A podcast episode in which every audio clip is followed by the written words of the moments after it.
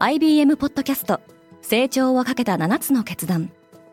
成長をかけた7つの決断とは今後3年間に世界を形作ると予想される7つのビジネストレンドについて IBM が何千ものクライアントとの対話に基づき提言をしたものです。このポッドキャストでは変化の激しい時代において企業が下すべき成長をかけた7つの決断について日本 IBM の7人の専門家と考えていきます。今お聞きのリスニングサービスにてぜひフォローボタンからフォローをお願いします。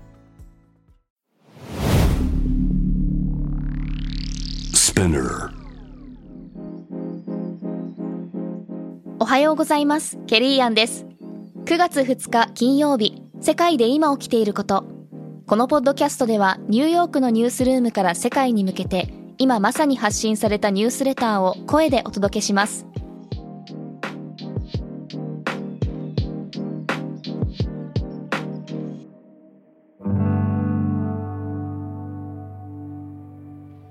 四川省の生徒がロックダウンされた。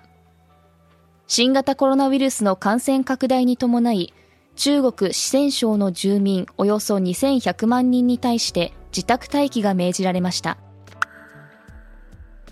アメリカの NVIDIA の中国への輸出が規制された。アメリカ規制当局は2種類の AI 向けチップの販売を禁止しました。これにより中国のテック企業は損害を被る可能性があります。IMF はスリランカへの融資に暫定合意した。危機的状況にあるスリランカは29億ドル、日本円にしておよそ4066億円となる国際通貨基金からの支援を受けて、債務再編と金融の透明性の向上を約束しました。一方、アフリカ南部のザンビアは IMF から13億ドル、日本円にしておよそ1823億円相当の融資を受ける承認を得ました。ロシアの石油会社幹部が病院の窓から転落死した。ルクオイルの会長ラビル・マガノフの死を取り巻く状況は依然不明なままです。マイクロソフトとアクティビジョン・ブリザードはイギリス規制当局から5日間の猶予を与えられた。マイクロソフトによる687億ドル日本円でおよそ9.63兆円でのゲーム大手企業の買収は世界中で批判を浴びています。国連の核査察官がザポリージャ原子力発電所に到着した。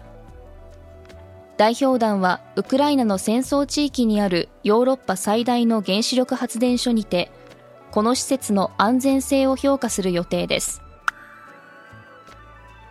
ポーランドは第二次世界大戦の賠償金としてドイツに1兆3000億ドルを要求した。この金額は日本円でおよそ182兆円に及びます。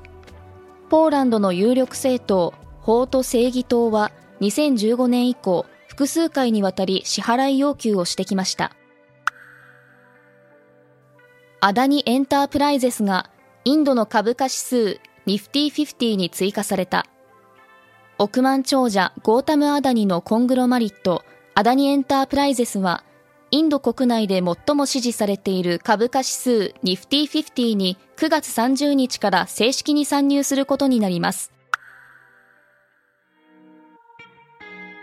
今日のニュースの参照元は概要欄にまとめています。来週のニュースが気になる方はぜひ、Spotify、Apple Podcast、Amazon Music でフォローしてください。Courts Japan では世界の最先端を毎日2通ニュースレターでお送りしています。また、世界で暮らす女性の喜びや悩みを伝えるコンテンツ、ポートレートオブミーも配信中です。詳しくは概要欄に載せていますので、ぜひこちらも見てみてくださいね。ケリーアンでした。Have a nice weekend!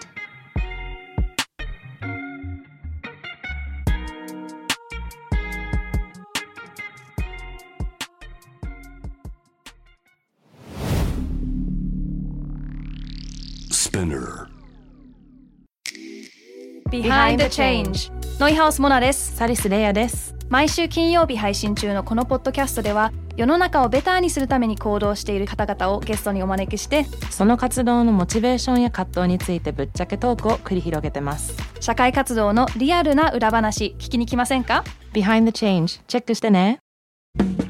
リスナーの皆様より多くのリクエストをいただいている話題のニュースを深掘りしたエピソードを週末の有料版で配信中です。